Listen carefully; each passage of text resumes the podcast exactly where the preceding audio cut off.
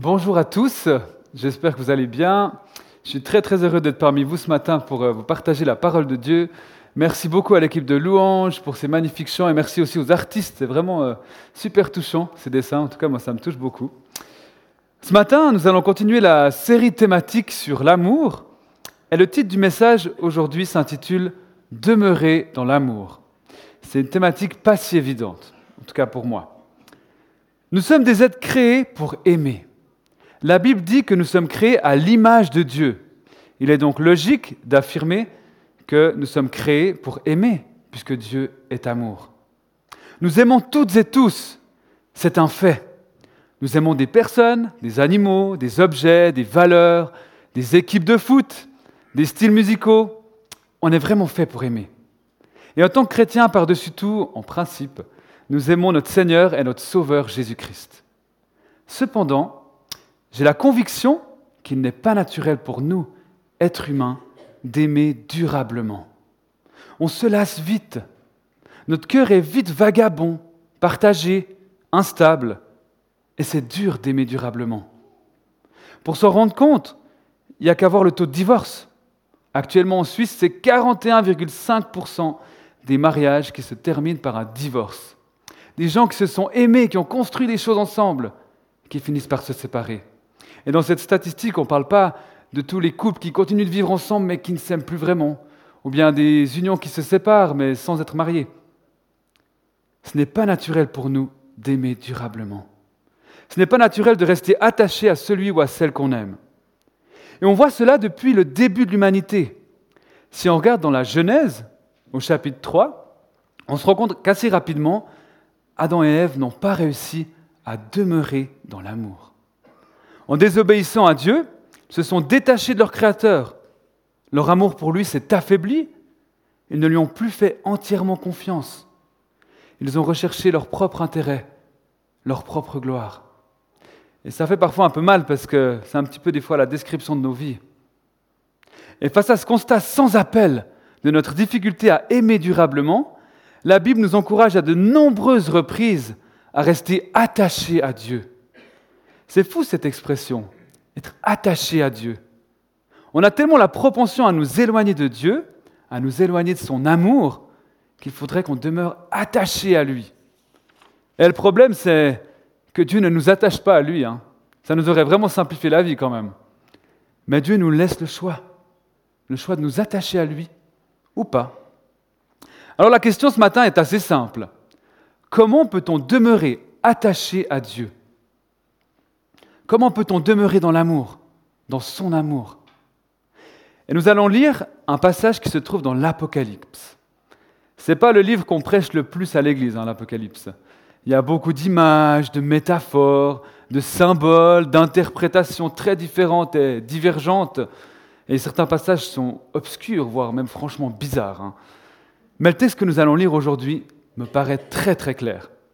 Et je vous propose, avant de le lire, de juste brièvement poser le contexte pour qu'on puisse euh, bien saisir le décor et mieux comprendre le texte. Alors, le mot grec apocalypse, ça signifie simplement la révélation. Jean a reçu cette révélation sur l'île de Patmos alors qu'il était en exil. Et il va voir le Christ dans toute sa splendeur lui révéler plusieurs détails sur l'Église de la fin des temps. Et sur la fin des temps, pardon. Nous sommes au début du livre, au chapitre 2, et Jésus va s'adresser à sept églises de l'Asie mineure. C'étaient des églises bien réelles hein, physiquement, qui existaient il y a 2000 ans. Elles avaient toutes leurs problèmes, leurs interrogations, leurs forces, leurs faux pas. Faites comme chaque église. Jésus va leur adresser des félicitations, des reproches et des encouragements. On voit qu'il se soucie véritablement d'elles, qu'il connaît toutes leurs œuvres et l'état de leur cœur. Mais pourquoi en fait cette église? Et pas 6, 8 ou 10 ou 12. C'est intéressant parce que le chiffre 7 intervient plus de 50 fois dans l'Apocalypse. Et c'est vraiment pas une coïncidence du coup s'il y a 7 églises. Le chiffre 7 dans la Bible a une valeur symbolique. C'est le chiffre de la plénitude, de quelque chose qui est complet. Et au travers de ces sept églises, l'Église universelle, l'Église de tous les lieux, de tous les temps, est concernée. Donc nous aussi aujourd'hui, Aujourd'hui, chaque église se retrouve dans les forces et les faiblesses de ces églises. Les diagnostics de Jésus et les solutions qu'il propose à ces sept églises sont donc tellement valables pour nous aujourd'hui et doivent nous impacter. Jésus va s'adresser en premier à l'église d'Éphèse, et c'est celle qui nous intéresse ce matin. Ce qu'il dit à cette église est tellement valable pour nous aujourd'hui, elle peut vraiment nous aider à demeurer attachés à Dieu. Je vous propose de lire Apocalypse, Apocalypse pardon, 2, 1, verset 7. 2, 1 à 7. Verset 1. Écrit à l'ange de l'église d'Éphèse. Voici ce que dit celui qui tient les sept étoiles dans sa main droite, celui qui marche au milieu des sept chandeliers d'or, donc Jésus. Hein. Je connais tes œuvres, ton travail et ta persévérance. Je sais que tu ne peux pas supporter les méchants. Tu as mis à l'épreuve ceux qui se prétendent apôtres sans l'être, et tu les as trouvés menteurs. Oui, tu as de la persévérance, tu as souffert à cause de mon nom, et tu ne t'es pas lassé. On commence par un encouragement très valorisant, très élogieux franchement. Cette Église a du discernement, de la sagesse. Elle résiste aux fausses doctrines, à des hérésies, des pratiques contraires à l'Évangile. Elle a de la persévérance, elle résiste à l'hostilité. Elle est même prête à souffrir pour Jésus-Christ. C'est vraiment valorisant comme encouragement. Franchement, si moi j'arrive au ciel et qu'on dit de moi à la fin de ma vie que j'ai fait preuve de discernement, j'ai persévéré dans ma foi et que j'ai été prêt à souffrir pour Jésus-Christ, mais j'ai réussi ma vie. Hein. Franchement, c'est incroyable. Pourtant, le texte continue de manière surprenante par une critique assez importante. Mais ce que j'ai contre toi, c'est que tu as abandonné ton premier amour. Souviens-toi donc d'où tu es tombé. Repends-toi et pratique tes premières œuvres. Sinon, je viendrai bientôt à toi et j'enlèverai ton chandelier de sa place, à moins que tu ne changes d'attitude. Cependant, tu as ceci pour toi. Tu détestes les œuvres des Nicolaïtes, tout comme je les déteste moi aussi. Que celui qui a des oreilles écoute ce que l'Esprit dit aux églises. Au vainqueur, je donnerai à manger du fruit de l'arbre de vie qui est dans le paradis de Dieu. Ce que dit Jésus est tellement percutant, tellement heurtant, voire même choquant par rapport aux éloges qu'il vient de dire juste avant. Tu as abandonné ton premier amour. Tu ne m'aimes plus comme au début. Tu ne m'aimes plus comme avant. Et ça semble vraiment grave. C'est pas comme si c'était un petit point à retravailler. Bon, tu as la moyenne, il y a juste l'objectif de l'amour qui est pas vraiment atteint, mais tu peux compenser. Allez, ça passe. Ça semble vraiment grave. Qu'est-il arrivé à l'église d'Éphèse? Qu'est-ce que s'est-il passé pour que son amour pour Jésus-Christ ait diminué? Éphèse était la plus grande ville de l'Asie mineure au premier siècle. C'était une ville avec une activité culturelle, religieuse et commerciale incroyable grâce à son port. On la considérait comme la capitale de l'occultisme et des pratiques magiques. Il y avait une déesse les plus importantes qui s'appelait l'Artémis d'Éphèse. J'ai mis une petite statue normalement ici qui va apparaître, très sympathique, mais qui faisait venir des milliers de pèlerins pour euh, aller adorer cette, cette déesse. Donc des milliers de personnes en pèlerinage à Éphèse. C'est l'apôtre Paul qui va poser les fondations de l'évangile dans cette ville. Il va y demeurer trois ans. Il va amener une grande foule à se tourner vers Christ et à devenir disciple. Éphèse va être sans aucun doute la ville la plus importante dans les débuts de l'Église, du fait de sa position stratégique. Ça va devenir un peu le QG des voyages missionnaires de Paul. Mais alors comment c'est possible que des personnes qui ont été délivrées de l'occultisme, de la magie, d'emprise démoniaque, de différentes divinités, aient pu perdre leur premier amour? On parle de personnes quand même qui ont vu la puissance du nom de Jésus, qui ont expérimenté des miracles extraordinaires, des guérisons surnaturelles. Vous pouvez lire cela dans Acte 19. Il est même dit qu'on allait jusqu'à mettre, appliquer des mouchoirs qui avaient touché le corps de Paul sur les malades, et ceux-ci étaient guéris. Non, mais extraordinaire la puissance. Alors je me dis qu'une personne qui est née dans une famille chrétienne, qui est toujours venue à l'église, qui n'a peut-être jamais réellement vécu une démarche de conversion, de repentance, de changement de vie, bah, je comprends que son amour puisse diminuer. Mais pas eux, pas après tout ce qu'ils ont vu, tout ce qu'ils ont fait. C'est après être passé des réelles ténèbres démoniaques à la lumière, comment leur premier amour a-t-il pu disparaître? Mais je le disais au début, aimer durablement, c'est difficile pour chaque être humain. L'esprit est bien disposé, mais la nature de l'être humain est faible. Alors le texte biblique ne nous dit pas de quelle manière et pour quelle raison leur amour pour Jésus a diminué. Ce qui est sûr, c'est que l'église d'Éphèse, elle n'était pas sclérosée, elle n'était pas morte. Il est même d'ailleurs fort probable qu'elle était très active encore, selon plusieurs commentateurs. Elle persévérait, elle souffrait pour Jésus en restant dans la vérité, c'est ce que Jésus dit lui-même de, de cette église. Et en fait, elle aimait toujours Jésus. Elle aimait toujours Jésus, mais plus comme avant. Elle avait oublié pourquoi elle devait être active. Elle avait oublié l'âme de son action. Elle avait oublié sa communion, sa relation avec le Seigneur. Et Jésus regrette que son affection ait diminué. Tu ne m'aimes plus comme avant. Tu t'éloignes de moi. Tu ne demeures plus attaché à moi. Ce constat de Jésus est susceptible de nous concerner en tant qu'Église, en tant que communauté. Quelle est l'âme de nos actions? Pourquoi on fait les choses qu'on a l'habitude de faire?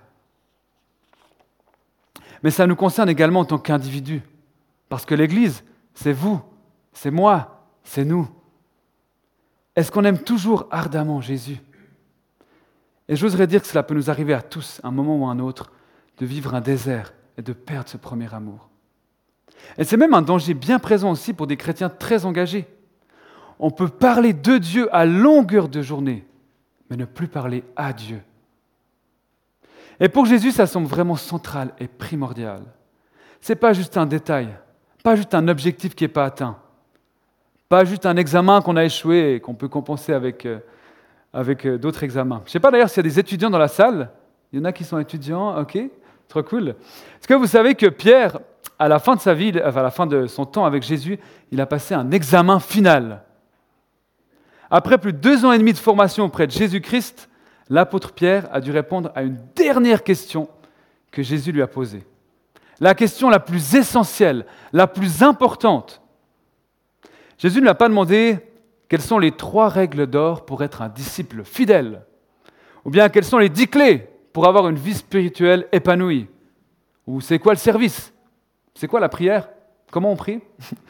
Non, comme le dit le pasteur Raphaël Charrier, la question que Jésus lui a posée est la question fondamentale, celle dont toutes les autres découlent, la question à laquelle nous devons tous et toutes répondre, la question dont la réponse montre ce qui oriente ton cœur, ta pensée, ton âme et ta volonté. Dans Jean 21, Jésus lui demande, Pierre, m'aimes-tu? M'aimes-tu?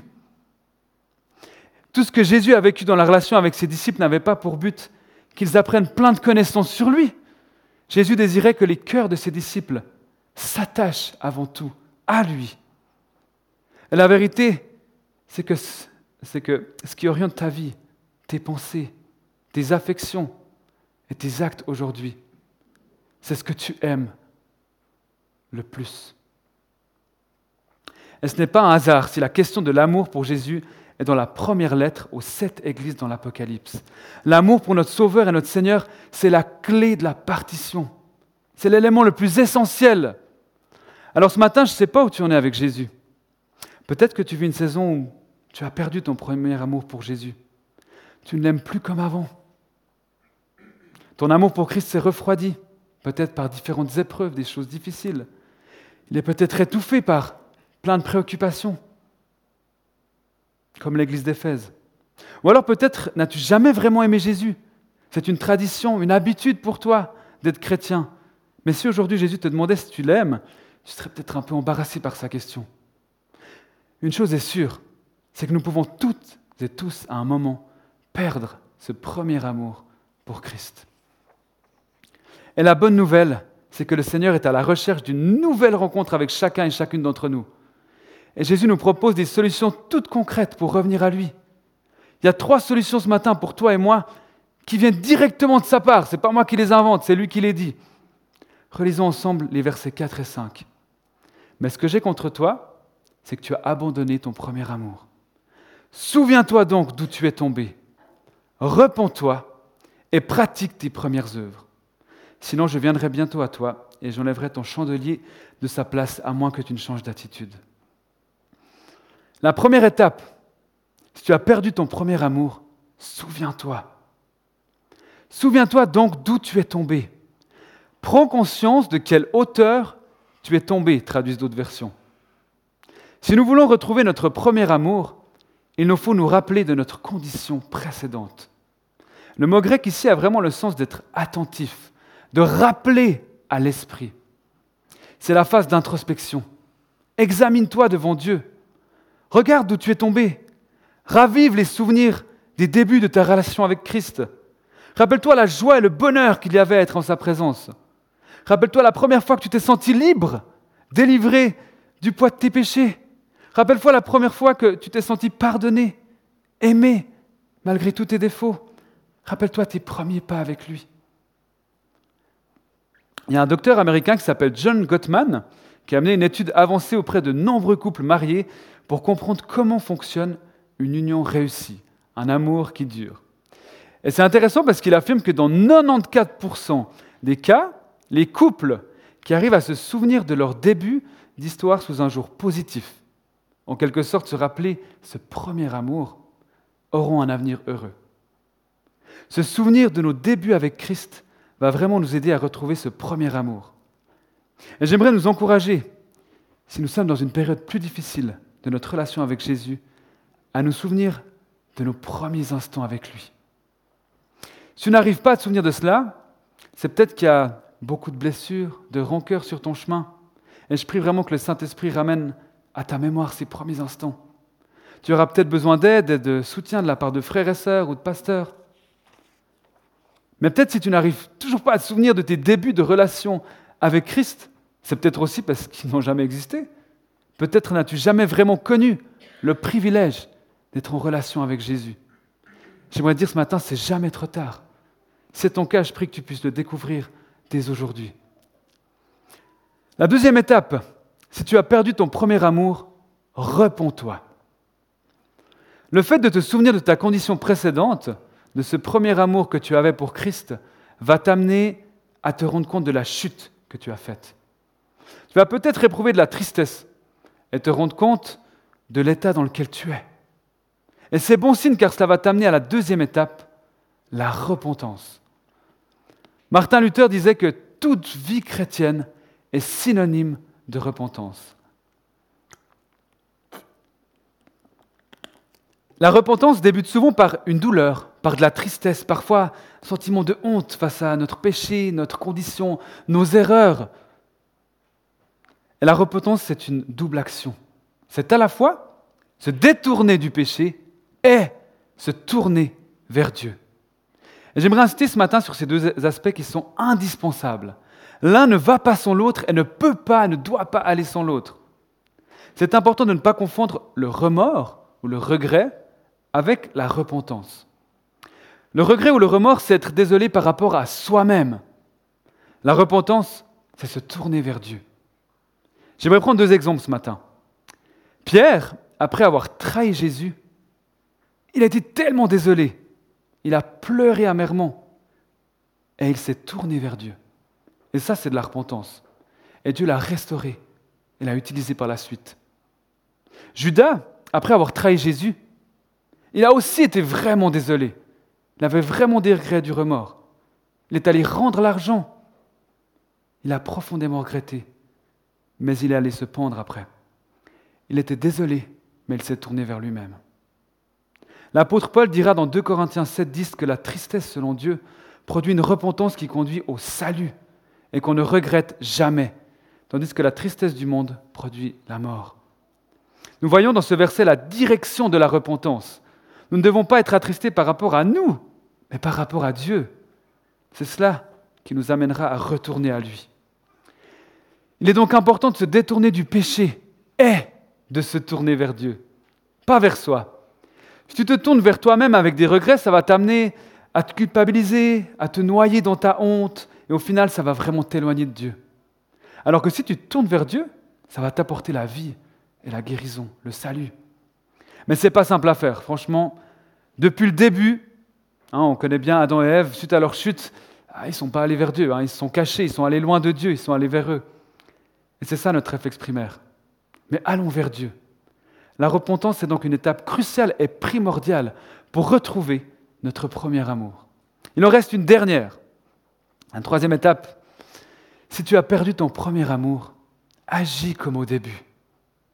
Pratique tes premières œuvres. Reviens aux premières œuvres. En quelque sorte, reviens à ton premier amour pour Christ. En fait, on voit ici que la repentance n'est pas le changement d'action. Quand je me repens, je ne change pas d'action. C'est mon cœur qui est touché, pas mes actions. Mais cette repentance va entraîner habituellement un changement d'action. C'est donc ça qui va m'amener à pratiquer mes premières œuvres. Matthieu 3.8 dit, Produisez donc du fruit digne de la repentance. La repentance est une étape primordiale, et si elle est vécue en se tournant vers Dieu et non vers nous-mêmes, elle va nous amener à agir comme au début, à retrouver le zèle, la ferveur, notre affection première pour notre Sauveur. Et en même temps, j'aimerais dire, ça ne se fait pas tout seul, miraculeusement. Pratique tes premières œuvres. Agis comme au début. Il y a là de véritables actions concrètes à poser. En fait, c'est comme dans toutes les relations. Hein. Ça ne marche pas si on ne s'investit pas. On ne peut pas prétendre vouloir aimer et connaître l'autre sans s'investir, sans faire preuve d'intentionnalité, sans prendre le temps. Il y a là de véritables priorités à mettre et des choix à prendre. Comme dans toutes les relations. M'aimes-tu? C'est ça la question ultime. J'aimerais vous proposer un schéma ce matin sur l'attachement qu'un de mes enseignants de ma formation biblique avait présenté, qui peut, je pense, nous donner quelques pistes pour comprendre la manière dont on aime et dont on s'attache. En fait, c'est très simple et assez logique en théorie.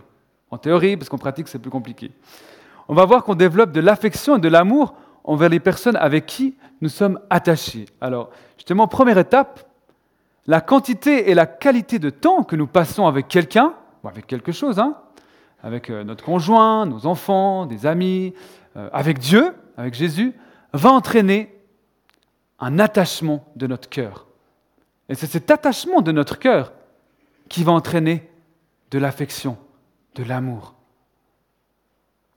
Le petit proverbe qui dit Dis-moi qui tu fréquentes et je te dirai qui tu es, c'est pas biblique, mais ça du vrai. C'est dans le premier niveau que notre attachement va être défini.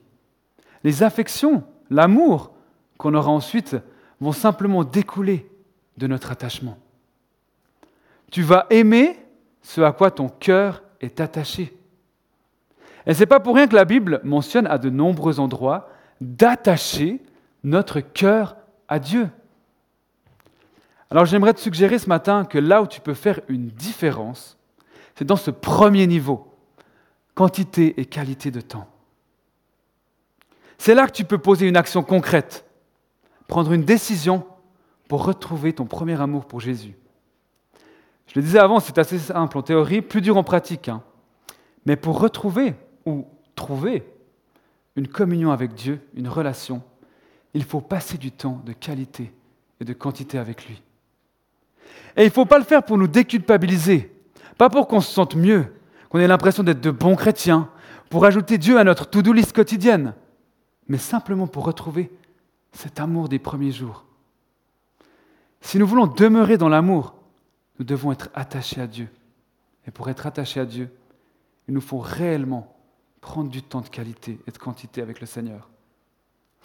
Alors ce matin, je vous encourage à prendre au sérieux cela et à poser une action concrète. Trois questions à te poser pour cela. Quand vas-tu prendre ce temps? Est-ce que tu vas le prendre chaque jour? Est-ce que ce sera plusieurs fois par semaine? À quel moment de la journée tu vas prendre du temps pour être avec Jésus? Je te conseille de le faire au moment où tu es dans ton meilleur état. Si tu te lèves le matin et que c'est le pire moment de ta vie, même un ange ne pourrait pas te parler, ne prends pas le matin. Ou il faut aussi trouver peut-être un endroit. Jésus allait dans le désert, loin de tout le monde, pour prier et passer un temps avec son Père. Un temps où il était déconnecté Personne pour le déranger. Quand je dis personne, je dis personne. C'est aussi ça parfois, se déconnecter, un temps de désert. Quel endroit vas-tu choisir? En marchant Ça va être dans ta chambre, ça va être dehors, un endroit concret. Je t'invite à réfléchir à cela. Et combien de temps tu vas passer avec Jésus? Je m'ai invité à ne pas être légaliste, ce n'est pas un concours, ce n'est pas celui qui fait le plus de temps à gagner. Le but, c'est simplement d'avoir une intimité, une relation avec Jésus. J'aimerais te dire ce petit proverbe, rêve grand, mais commence petit.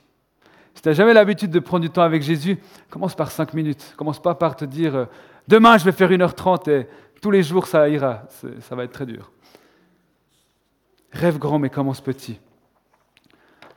Alors si ce matin tu as l'impression, comme l'église d'Éphèse, que ton amour pour le Seigneur s'est refroidi ou a été étouffé, je crois que Jésus aimerait vraiment te dire, souviens-toi de ton premier amour, de tes débuts. Repends-toi et agis comme au début.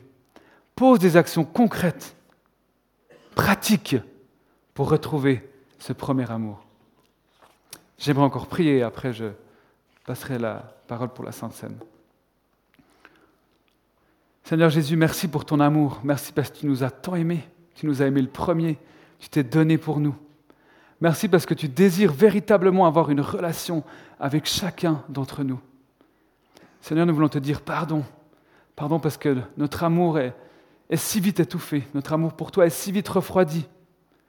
Et je te prie que tu nous aides dans notre quotidien, dans notre vie de tous les jours, à cultiver cette communion, cette relation avec toi. On en a tellement besoin. Seigneur, pardonne-nous de ne, plus t'aimer comme au commencement.